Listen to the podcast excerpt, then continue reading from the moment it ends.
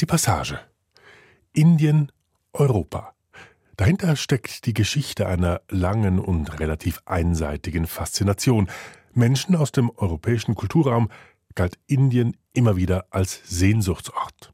Nicht zuletzt einer ganzen Generation in der zweiten Hälfte des 20. Jahrhunderts. 1968 etwa reisten die Beatles gemeinsam mit ihren Ehefrauen nach Rishikesh in Indien, um im Ashram des Gurus Maharishi Mahesh Yogi zu meditieren. Es war ein medienwirksames Aufeinandertreffen von westlicher und östlicher Kultur. Doch wer hat eigentlich wen inspiriert? Eine Spurensuche in Delhi Mumbai und Goa.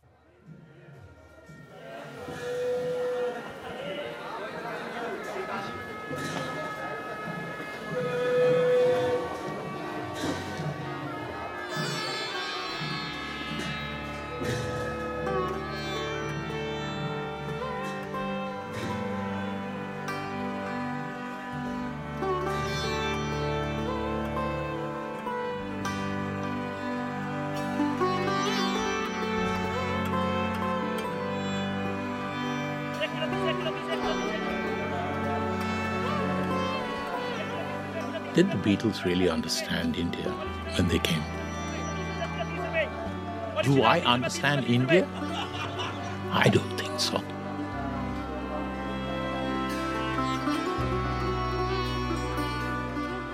Indien und die Beatles auf den Spuren einer anhaltenden Faszination.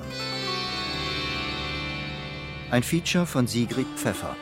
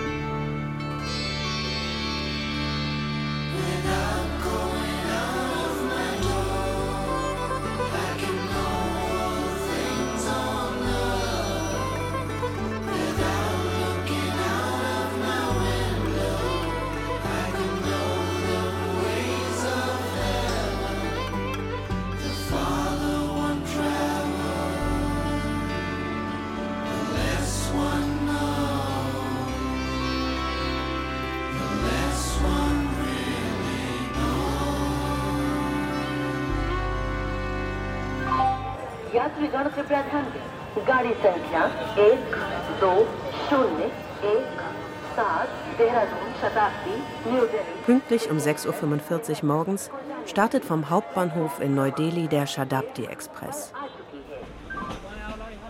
Mein Ziel ist die Stadt Haridwar, 200 Kilometer entfernt im Norden. Reisezeit knapp fünf Stunden. Von dort geht es mit dem Taxi nach Rishikesh. Auf Serpentinen durch Wälder, deren Bäume immer mehr Grün zeigen und den Smog und die Hektik der Hauptstadt allmählich vergessen lassen. Die Welthauptstadt des Yoga am Ufer des Ganges, an den Ausläufern des Himalaya gelegen, ist Ausgangspunkt meiner Reise. Es ist der Ort, den die Beatles vor über 50 Jahren weltbekannt gemacht haben. Ich suche nach Spuren, die ihr Besuch in Indien hinterlassen hat. In Rishikesh treffen sehr unterschiedliche Welten aufeinander. Alte und junge heilige Männer in leuchtendem Safrangelb, Kühe, die durch die engen, trubeligen Gassen trotten, freche Affen, Yoginis, Yogis, Westler in indischen Gewändern auf dem Weg zur Erleuchtung. Eine Thrill Factory wirbt für allerlei herausfordernde Outdoor-Aktivitäten. Abends ertönen die Gesänge aus unzähligen Ashrams am Ufer des Ganges. Sie vermischen sich mit dem Lärm auf den Straßen. Es dürfte auch einem skeptischen Menschen schwerfallen, sich nicht von dieser Atmosphäre bezaubern zu lassen. Namaste. I am Ankur from Rishikesh and uh, I'm a musician. So Beatles band is like a spiritual and uh, some crazy stuff. I like Beatles, and uh, today I came in uh, Beatles ashram, and uh, I want to know about Beatles, more things. Let's see what I can get to know. Amkur begegne ich zufällig am Eingang des ehemaligen Ashrams des Maharishi Mahesh Yogi. Er ist mit seiner Gitarre unterwegs und möchte dort Musikaufnahmen machen. Seit 2015 heißt dieser Ort Beatles Ashram. Es gibt eine kleine Fotoausstellung und einige Hinweisschilder an den einzelnen Gebäuden. Sie stehen seit den 70er Jahren leer. Auch wenn das etwas abseits in einem Tigerreservat gelegene Gelände mittlerweile mehr Besucher anzieht, hat es immer noch den besonderen Charme eines Lost Place. Kommt man am frühen Morgen und lauscht den Vögeln und dem Rauschen des Ganges, kann man sich in Gedanken in die Vergangenheit begeben. In die Zeit, als die Beatles zum Meditieren in den Ashram des Gurus Maharishi Mahesh Yogi kamen. In clear air of Rishikesh, North India, the meditation retreat of Maharishi Mahesh Yogi. Der Besuch der berühmtesten Band der Welt in Rishikesh sorgte weltweit für Aufsehen. Er beschäftigte indische Regierungskreise und den sowjetischen Geheimdienst, der dahinter Aktivitäten der CIA vermutete.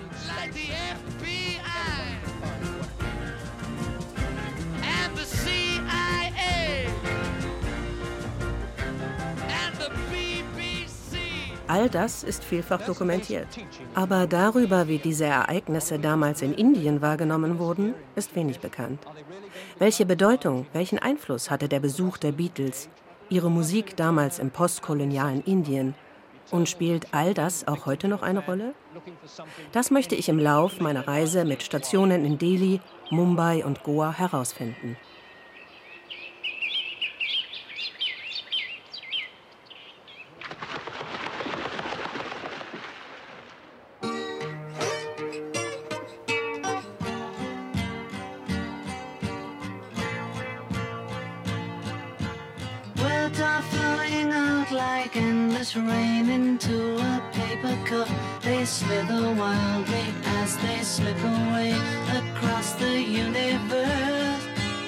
Bevor die Beatles zu ihrer Reise nach Indien aufbrachen, wurde Across the Universe in den Londoner Abbey Road Studios aufgenommen. Dieser Song ist von der transzendentalen Meditation inspiriert. Sein Refrain eine Hommage an den Guru Maharishi.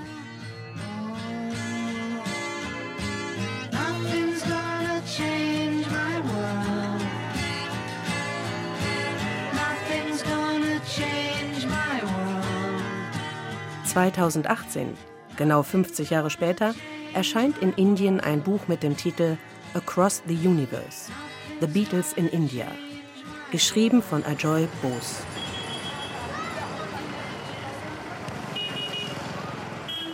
Ajoy Bose ist in Delhi zu Hause. Er ist Journalist für Politik und Zeitgeschehen, aber auch Beatles-Fan der ersten Stunde. Er ist in den 60er Jahren in Kalkutta, dem heutigen Kolkata, aufgewachsen und hatte als rebellischer Teenager mit seinem Vater heftige Auseinandersetzungen wegen der langen Haare, dem schlechten Einfluss dieser Band, die so ganz anders auftrat als die ehemaligen Kolonialherren. Ajoy Bose beschreibt, wie die Sitar, in die sich George Harrison 1965 während der Dreharbeiten zu dem Film Help verliebt hat, nicht nur den weiteren musikalischen Werdegang der Beatles beeinflusst hat. And then one by one quite amazingly, almost as if fate devised it, there were these, you know, a kind of es kam eins zum anderen. Wie vom Schicksal bestimmt, haben sie sich Schritt für Schritt Richtung Indien bewegt, bis sie schließlich alle in Rishikesh gelandet sind. Although by then they were the most famous pop stars zu einer Zeit, als sie die berühmtesten Popstars der Welt waren, wollten sie sich neu erfinden, ihren Horizont erweitern. Und die indische Musik, die indische Kultur und Spiritualität spielten dabei eine wichtige Rolle.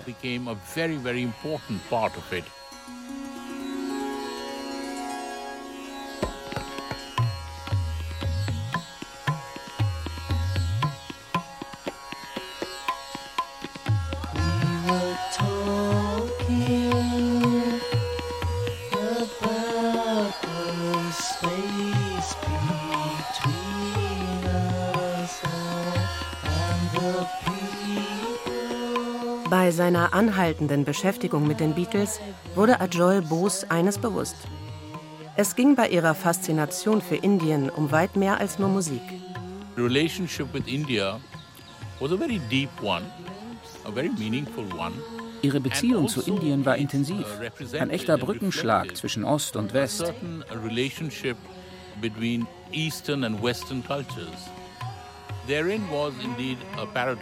Darin lag aber auch ein gewisser Widerspruch. Für uns verkörperten die Beatles etwas Modernes. Wir haben unserer traditionellen Kultur den Rücken gekehrt. Sie wollten in Indien genau dieses alte Wissen finden.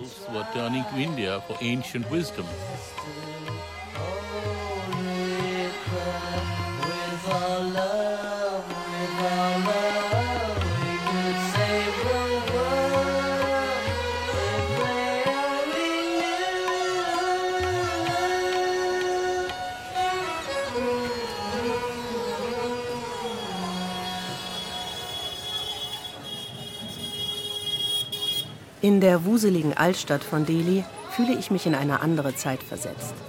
Der herrliche Duft im Gewürzbazar ist verführerisch, die Atmosphäre überwältigend. Fasziniert bleibe ich vor einem Imbiss stehen, dessen Lautsprecheransagen sich gut als Sample für einen Musiktitel eignen würden. Es ist nicht ganz einfach, sich in den verwinkelten Gassen zurechtzufinden. Ich bin auf der Suche nach den alteingesessenen Plattenläden die ein begehrtes Ziel für Sammler aus aller Welt sind.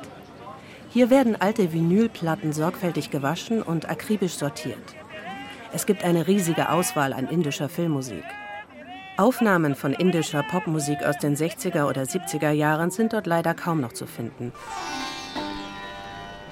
Raritäten wie Sita Man von Arun Amin.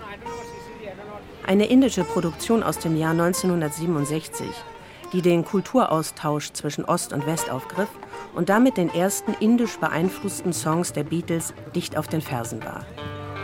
War das eine wohlwollende, kritische oder eher satirische Antwort? Everyone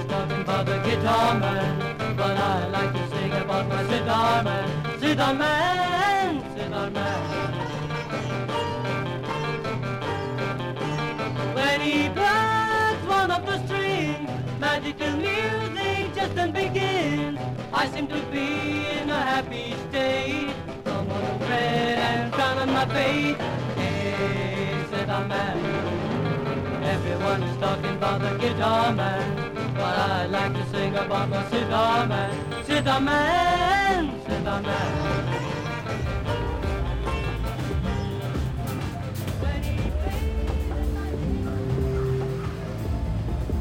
Größer könnte der Kontrast zur Old Delhi, dem Altstadtviertel, kaum sein.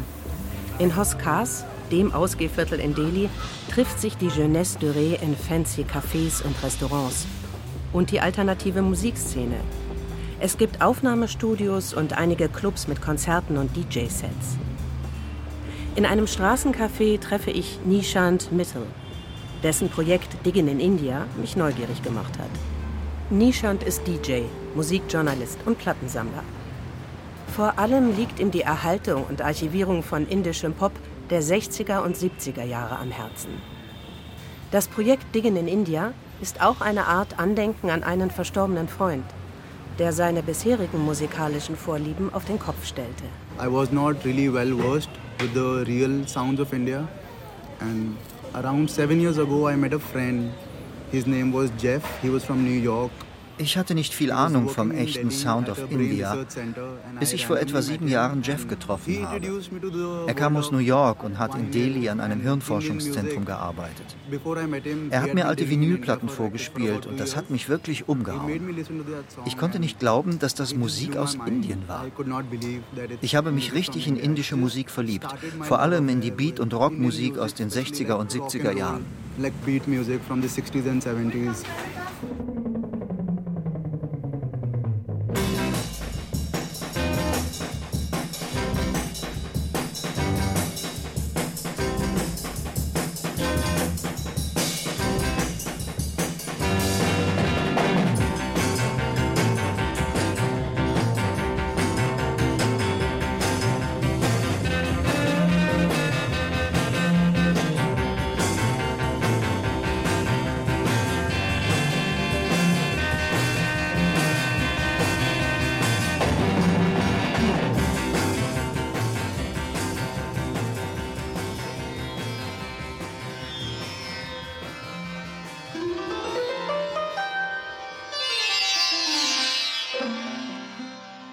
Als sich die Beatles indischer Musik und Spiritualität zuwandten, wurde Ravi Shankar als Botschafter der klassischen indischen Musik im Westen populär. In Musikerkreisen in Indien wurde dies mit Argwohn beobachtet. Einerseits war man sehr stolz darauf, dass Ravi Shankar im Westen so geschätzt wurde, andererseits warf man ihm vor, die klassische indische Musik abzuwerten. War die Popularisierung einer spirituellen, aber auch elitären Kunstmusik im Westen unangemessen? Genauso ein Missverständnis, die gleiche ignorante Aneignung wie die Annäherung der Beatles an indische Musiktraditionen? Nishant Mittel denkt, dass die gegenseitige Faszination tiefer reichte. I think Indian classical music became exoticized in the US in the 60s a lot. And Klassische indische Musik wurde als etwas Exotisches konsumiert in den USA der 60er. Sie ist eigentlich nicht dazu gemacht, bekifft oder auf einem LSD-Trip angehört zu werden, obwohl ich mir vorstellen kann, dass das ziemlich gut kommt.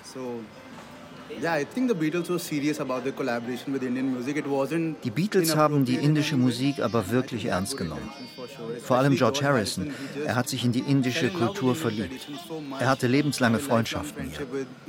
Ich denke, er hat seine Wurzeln in der indischen Religion gefunden und in der indischen Musik. George Harrison verkörperte das aufrichtige Interesse an der indischen Kultur. Ihn verband eine enge und ungewöhnliche Freundschaft mit dem Sitar-Virtuosen Ravi Shankar. Kennengelernt hatten sich die beiden 1966 in London. Und noch im gleichen Jahr folgten George Harrison und seine Frau Patty einer Einladung Ravi Shankars zu einer sechswöchigen Rundreise durch Indien. Für Ajoy Bose ist es eine ganz besondere Beziehung zwischen den beiden gewesen. Eine Freundschaft nicht nur über Kulturgrenzen, sondern auch über Klassenschranken hinweg. I call this the karmic connection. Für mich war es Seelenverwandtschaft. Dabei waren die beiden komplett verschieden. George Harrison kam aus einer Arbeiterfamilie in Liverpool und Ravi Shankar stammte aus der Upper Class Indiens, die mit Massenkultur überhaupt nichts zu tun hatte. Und diese Freundschaft hatte Bestand, bis George Harrison starb.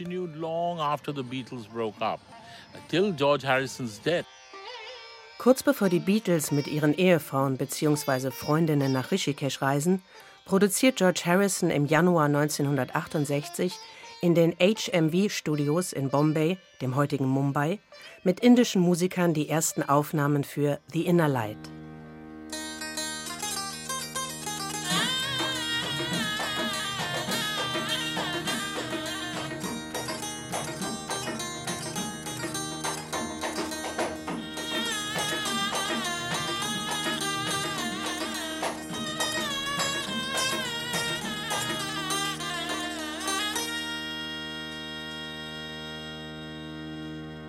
without going out of my door.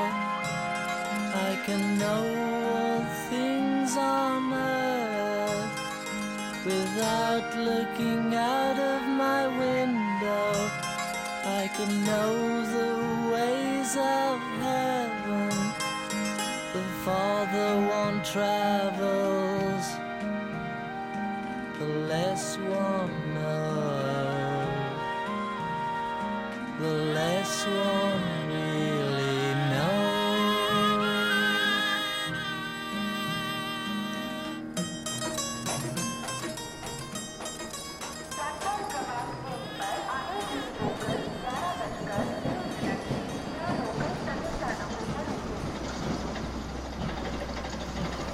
In Mumbai ist es sehr heiß.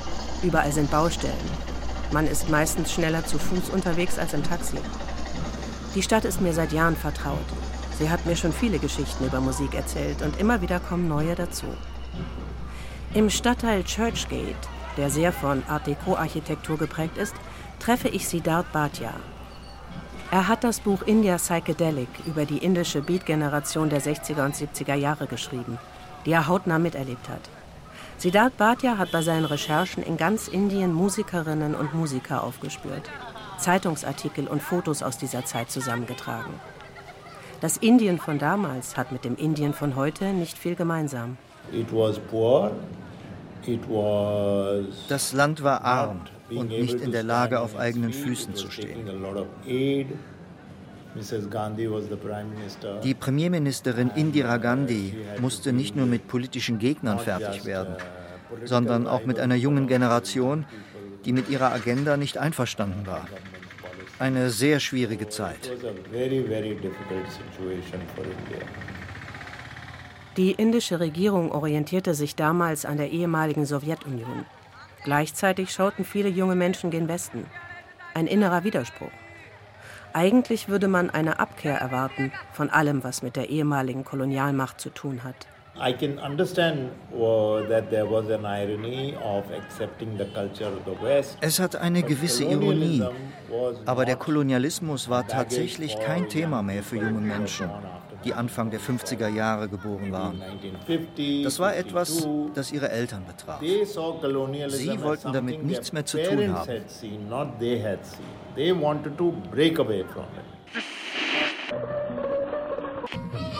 Radio Ceylon calling from Colombo. Es war vor allem Radio Ceylon in Colombo, 1923 von den Briten gegründet, die älteste Radiostation Asiens, das dank ihrer großen Reichweite viele begeisterte Hörer auf dem ganzen Subkontinent erreichte. Das englischsprachige Programm mit den neuesten Hits, moderiert von Vernon Correa, wurde jede Woche sehnsüchtig erwartet. Erst viel später nahm auch Indiens staatliche Radiostation, All India Radio, westliche Musik ins Programm. Hier war bis Mitte der 60er Jahre sogar die populäre indische Filmmusik aus dem Repertoire verbannt.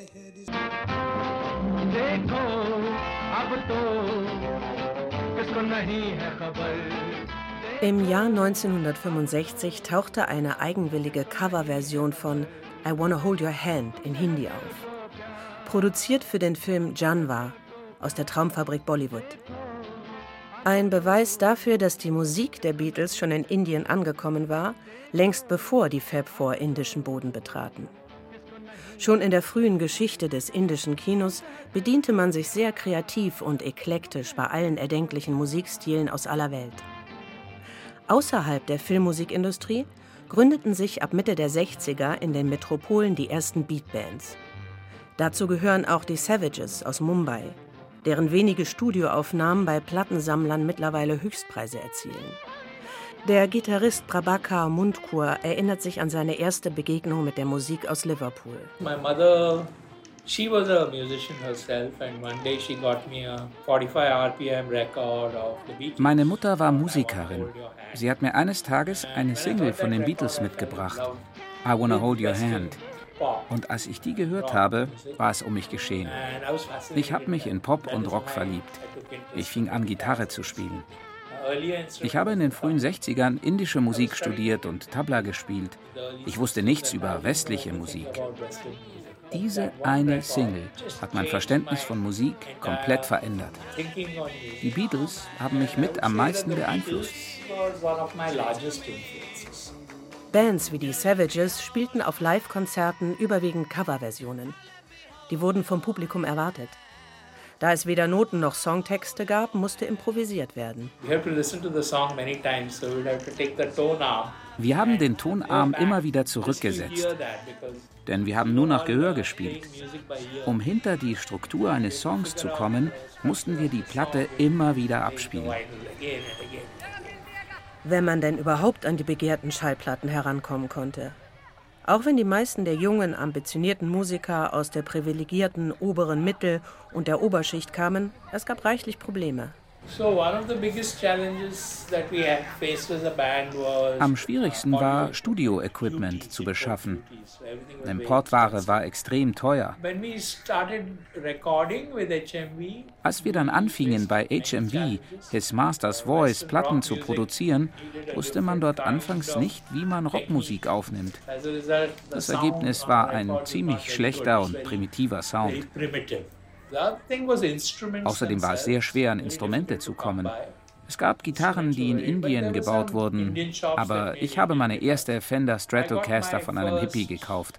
Für 200 Dollar. Fender Stratocaster. I bought it from a hippie in Mumbai for 200 dollars.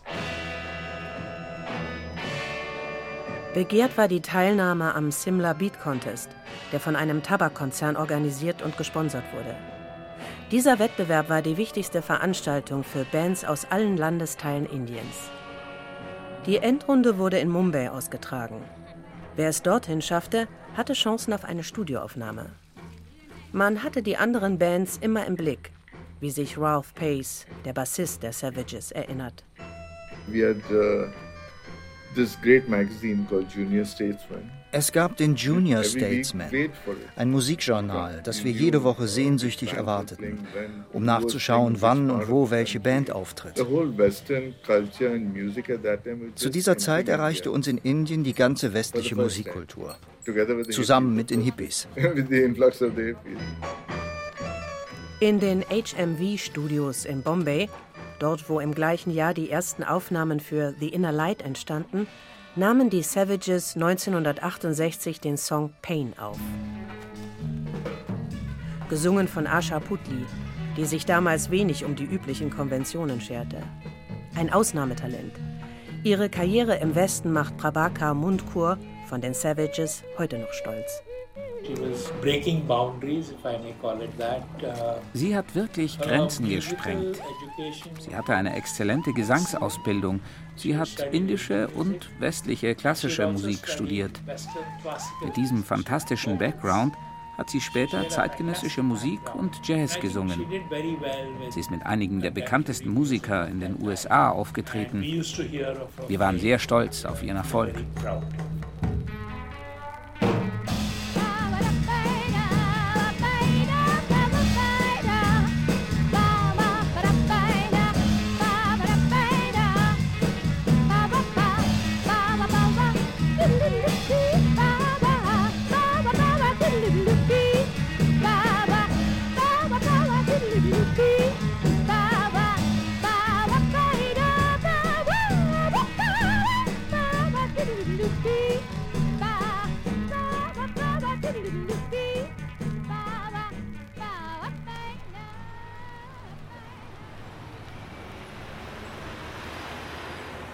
Eine außergewöhnliche musikalische Laufbahn hatte auch Farida Waki Lalan, ebenfalls aus Mumbai. Ich besuche sie im Stadtteil Juhu.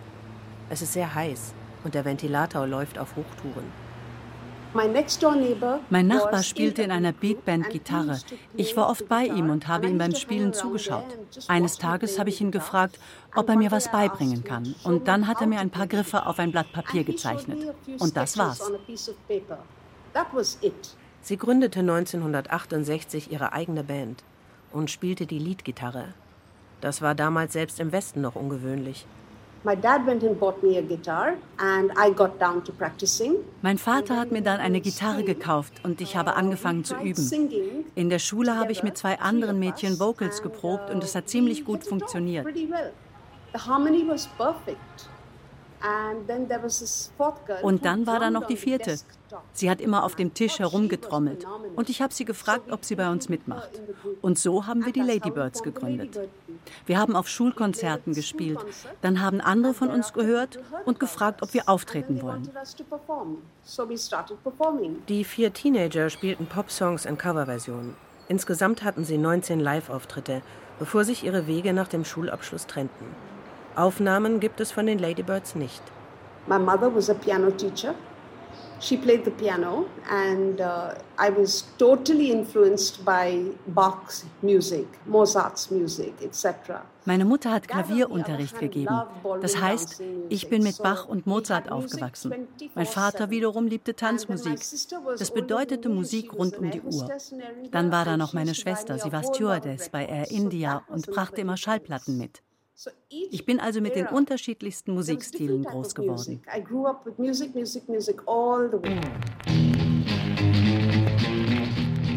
Nachdem sich die Ladybirds aufgelöst hatten, spielte Farida bei der Band Riot Squad. Eine der seltenen Plattenaufnahmen war eine Coverversion von River Deep Mountain High und auf der B-Seite Chicken Wolf aus dem Jahr 1971.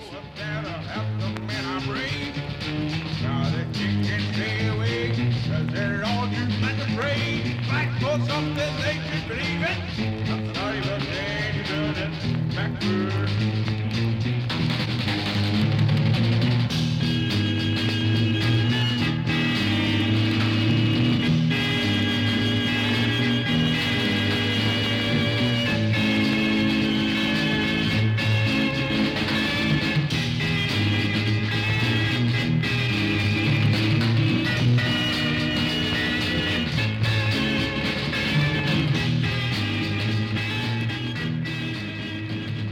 Habe den Eindruck, dass es vor allem die Musik der Beatles war, die in Indien etwas auslöste.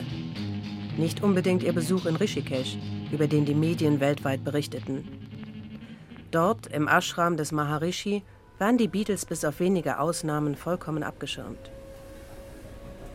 Es waren die Hippies, mit denen die Inder in direkten Kontakt kamen, die sich wiederum von der Indienreise der Beatles inspiriert in großer Zahl auf den Weg machten. Zu einem beliebten Ziel wurde Goa, etwa 500 Kilometer südlich von Mumbai an der Westküste gelegen.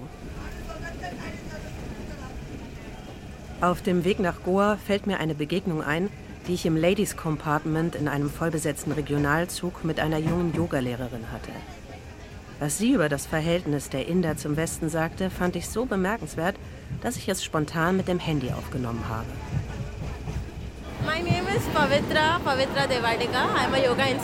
Ich heiße Pavitra Devadiga. Ich bin Yogalehrerin. Ich denke, dass Inder ihre Kultur erst zu schätzen beginnen, wenn sich der Westen dafür interessiert. Alles, was einen westlichen Touch hat, ist interessant. Ausländer kommen nach Indien, lassen ihre europäische Kleidung hier. Wir lieben diese Sachen mehr als unsere eigenen. Oder sie lernen hier Yoga und geben uns dann Unterricht. Erst jetzt ist Yoga wieder populär, obwohl es hier seinen Ursprung hat. Die Leute hier nehmen alles erst dann wahr, wenn es sich der Westen angeeignet hat.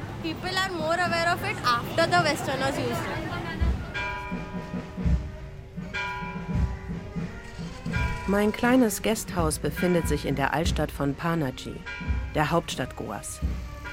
Der kleinste indische Unionsstaat war 450 Jahre portugiesische Kolonie. Dadurch wurde er nachhaltig geprägt. Große Teile der ehemals überwiegend hinduistischen Bevölkerung wurden zum katholischen Glauben bekehrt, mit Nachdruck und mit weitreichenden Folgen. Viele Kirchen und die mediterrane Architektur bezeugen das kulturelle Erbe Goas. Dazu gehört auch die außergewöhnliche Vielfalt an musikalischen Traditionen.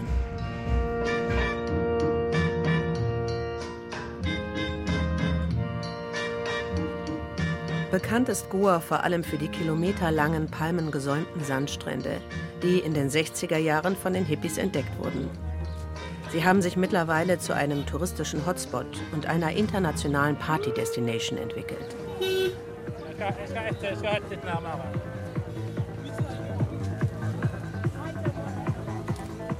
Legendär ist der Flohmarkt in Anjuna, einer der Orte, wo sich viele Hippies niedergelassen hatten. Hier werden Kunsthandwerk aus allen Landesteilen Indiens angeboten und schrille Klamotten für die lauten und langen Partynächte. Im eher beschaulichen Donna Paula, unweit der Hauptstadt, treffe ich Schubert und Maxi Cotta. Sie sind in einem Dorf in Goa aufgewachsen und beide Musiker. Maxi singt und Schubert spielt klassische Gitarre. Sie haben die Ankunft der Hippies miterlebt. Schubert Cotta kann sich gut daran erinnern. My first contact with the hippies were through the flea market, accompanied by a priest. So it's very strange. Meine ersten Hippies habe ich auf dem Flohmarkt getroffen. Ich war mit einem Priester dort. Er hat sich eine Gitarre gekauft. Es gab dort auch Musikkassetten. Und Nylonseiten konnte man mit etwas Glück bekommen. Für uns Musiker waren die Hippies interessant. Manchmal haben sie uns gefragt, ob wir diese oder jene Band kannten und haben uns dann Kassetten geschenkt. Für viele Musiker in meinem Alter war das ein wichtiger Austausch. Manchmal habe ich die ganze Nacht bei ihnen gesessen. Sie haben erzählt, Gitarre gespielt und mir was gezeigt. Fingerstyle und so.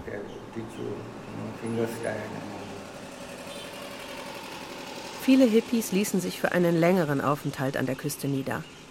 Eine willkommene Einnahmequelle für die Einheimischen denn die wirtschaftliche Situation in Goa war schwierig. Unterschiedliche Welten trafen aufeinander.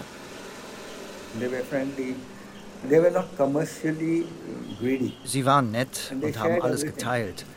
Aber sie haben uns auch mit Problemen konfrontiert, die nicht unsere waren. Sie haben über den Vietnamkrieg geredet und Peace. Wir haben das nicht verstanden. Wir haben das Peace-Zeichen verwendet, weil es eben Mode war. Aber die Welt zu verändern, war nicht unser Konzept. Wir wollten niemanden verändern. Doch als Künstler und Musiker haben wir uns mit ihnen identifiziert.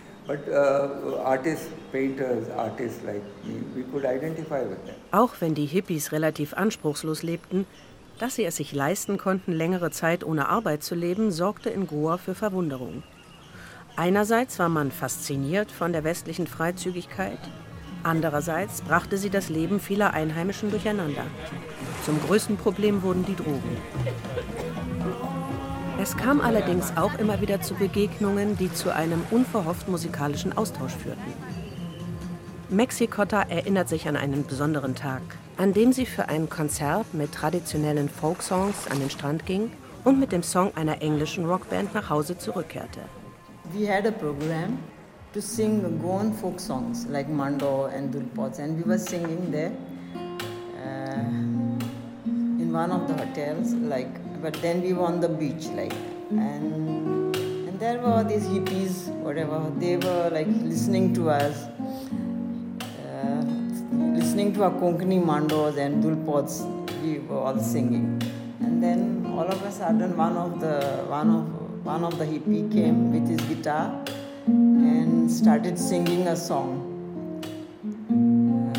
Wir hatten da ein Programm mit goanischen Folksongs, Mandos und Dulpots. Erst waren wir damit in einem Hotel. Dann gingen wir zum Strand. Da waren auch Hippies. Die haben uns zugehört. Und auf einmal kam einer mit seiner Gitarre und fing an, einen Song zu singen. Auf Englisch. Sympathy.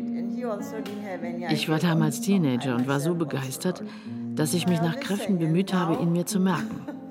Zu Hause konnte ich ihn. Ich habe ihn später für Schubert gesungen. Wir waren damals noch nicht verheiratet. Und er hat ihn dann gespielt. Wir wussten beide nicht, was das für ein Song war. Heute wissen wir, dass er in den 60er oder 70er Jahren sehr bekannt war. Ein Song von den Rare Birds. Der Text stimmte glücklicherweise. Ich habe mir alles richtig gemerkt. Und hier ist der Song.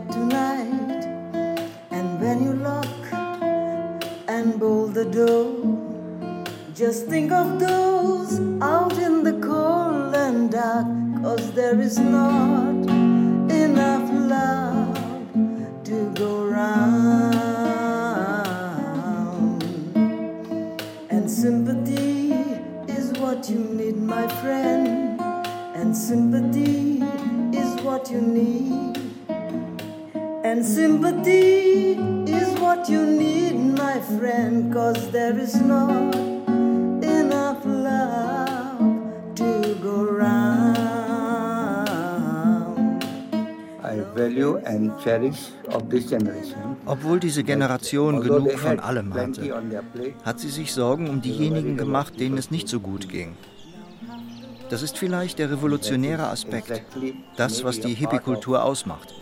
Alles zu teilen. Das Gute, das Schlechte und das Hässliche.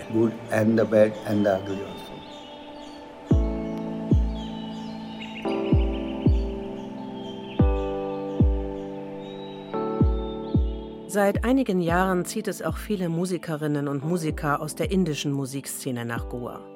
Sie flüchten vor der Hektik und dem Smog in den Metropolen. In Shiolim im Landesinneren treffe ich Anushka Manchanda, die in Delhi und in Mumbai gelebt hat. Unter ihrem Künstlernamen Kisnuka produziert sie Videokunst und elektronische Musik. Seit fast 20 Jahren ist sie im Musikgeschäft. edge of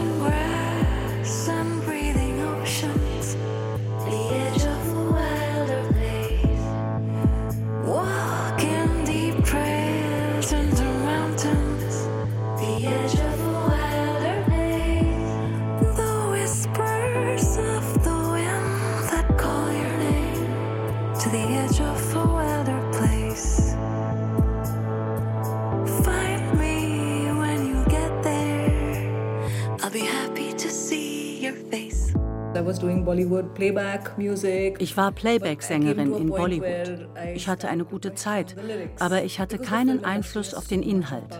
Ich habe immer mehr die Texte hinterfragt, deren Frauenbild. Die Filmindustrie hat so viel Einfluss. Ich wollte nicht mehr Teil von etwas sein, mit dem ich nicht einverstanden bin.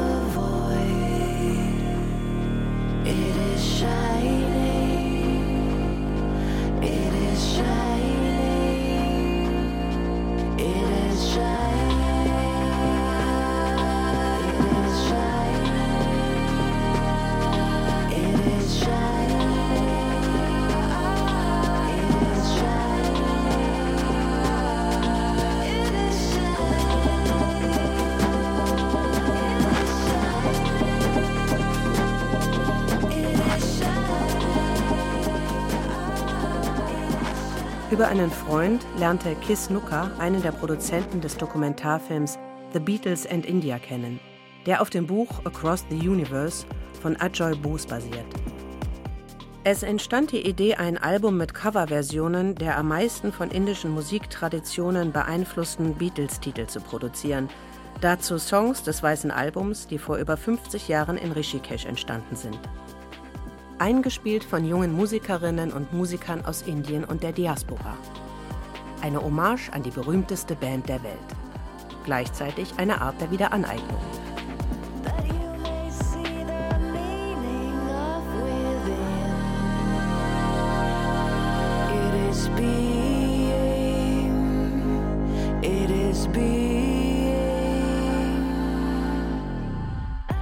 Mich hat ihre Coverversion von Tomorrow Never Knows beeindruckt. Eine raffiniert arrangierte Mischung aus aktueller elektronischer und traditioneller indischer Musik. Ein herausforderndes Unterfangen, zumal Tomorrow Never Knows einer der am stärksten indisch beeinflussten Beatles-Songs überhaupt ist.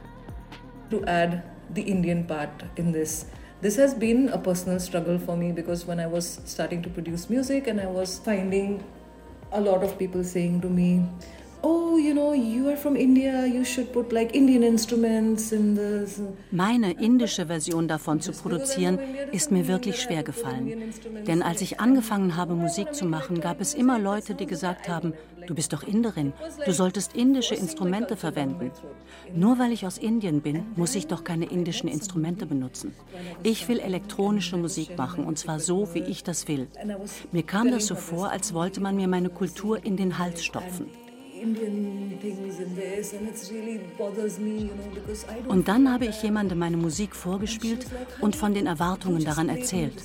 Und sie sagte zu mir, weißt du was, die Melodie in deinem Track klingt indisch, auch wenn dir das nicht bewusst ist, es ist in dir. Da hätte ich fast geheult. Danach habe ich angefangen, meine Herkunftskultur zu schätzen. All das, vor dem ich immer davonlaufen wollte. and I was like crying, you know.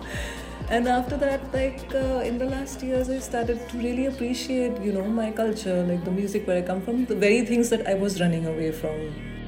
It is not living. It is not living.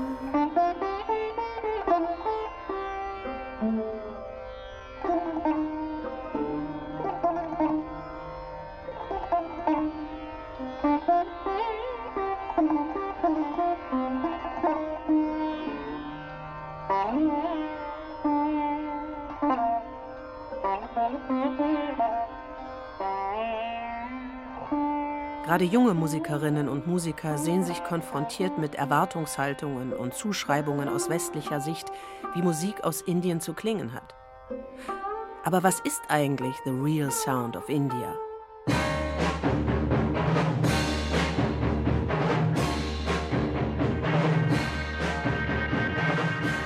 Indische Beatmusik aus den 60ern, klassischer Raga, Qawwali oder Dub aus Delhi, Fado aus Goa.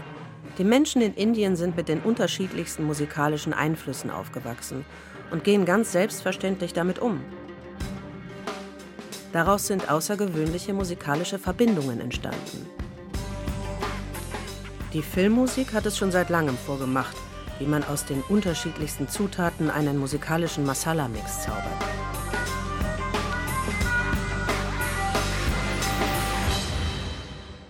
Oder kann ein kultureller Austausch eine kritische Grenze überschreiten? If I hear some music from a different country and it's like moving me, I'm wow, this music is amazing, you know.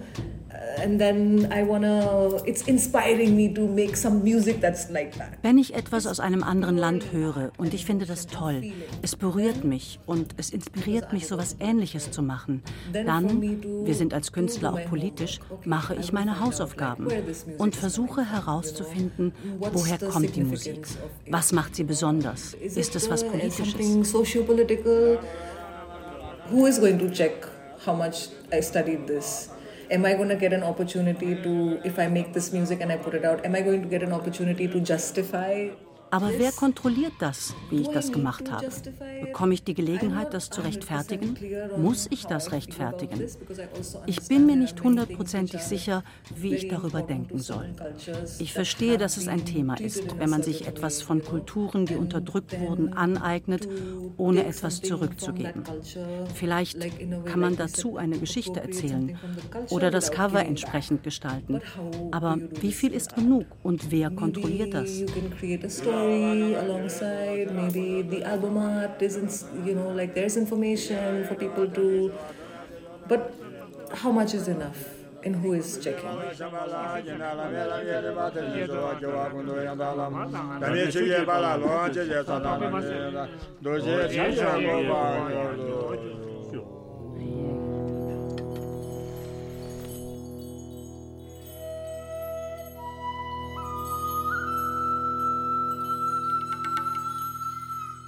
Gerade im digitalen Zeitalter ist der Zugang zu Musik aus aller Welt nahezu unbegrenzt und die Verfügbarkeit von Sounds zur Selbstverständlichkeit geworden.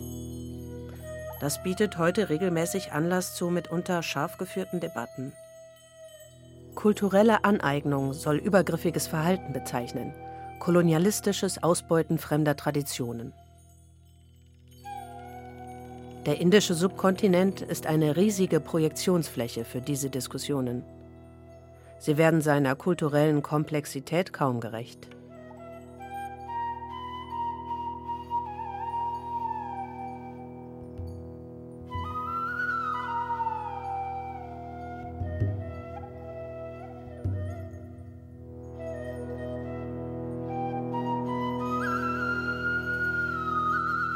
I get this question a lot about India being used by the Beatles. Ich werde oft gefragt, ob die Beatles Indien benutzt haben, sich etwas angeeignet haben, aber ich sage immer, es war keine Einbahnstraße.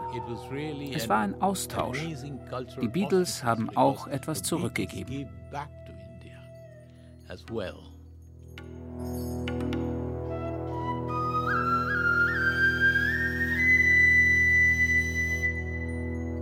Vielleicht hilft die Sichtweise des indischen Dichters, Musikers und Philosophen Rabindranath Tagore, der 1913 den ersten asiatischen Nobelpreis bekam. An ihn erinnert Ajoy Bose, wenn er sinngemäß zitiert: I do believe personally that the more we open our windows and doors, to quote Tagore, it really enriches you.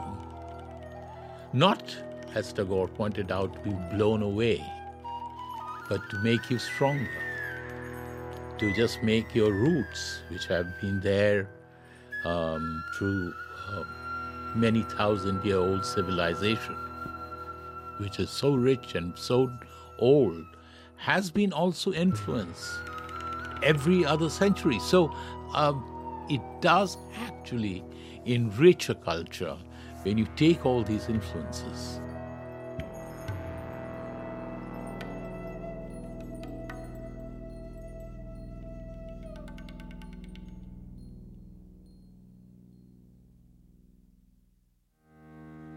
Je weiter wir unsere Fenster und Türen öffnen, umso reicher werden wir beschenkt. Der Sturm wird uns nicht davontragen. Er wird unsere Wurzeln stärker machen, die so tief hinabreichen und so vieles schon in sich aufgenommen haben. Ich glaube, eine Kultur wächst, wenn sie sich öffnet. Without going out of my door, I can know all things on earth. Without looking out of my window, I can know the ways of heaven. The farther one travels, the less one knows. The less one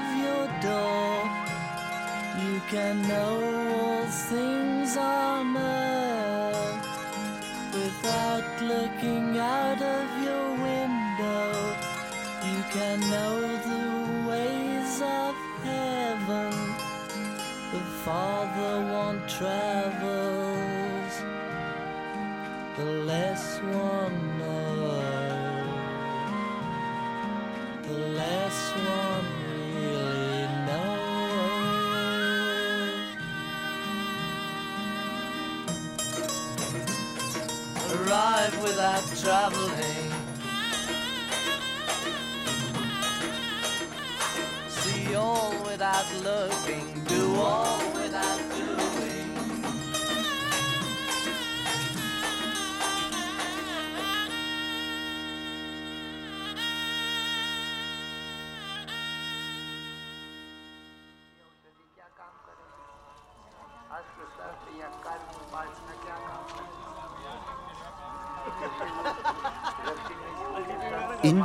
die Beatles.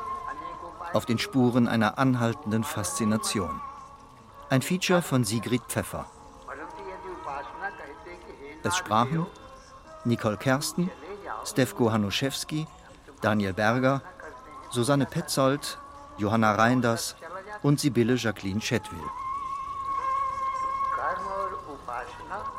Technische Realisation Gerd Nesken. Regieassistenz Peter Simon.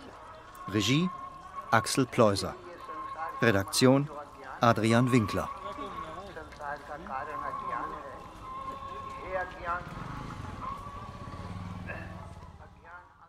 Eine Produktion des Westdeutschen Rundfunks 2023.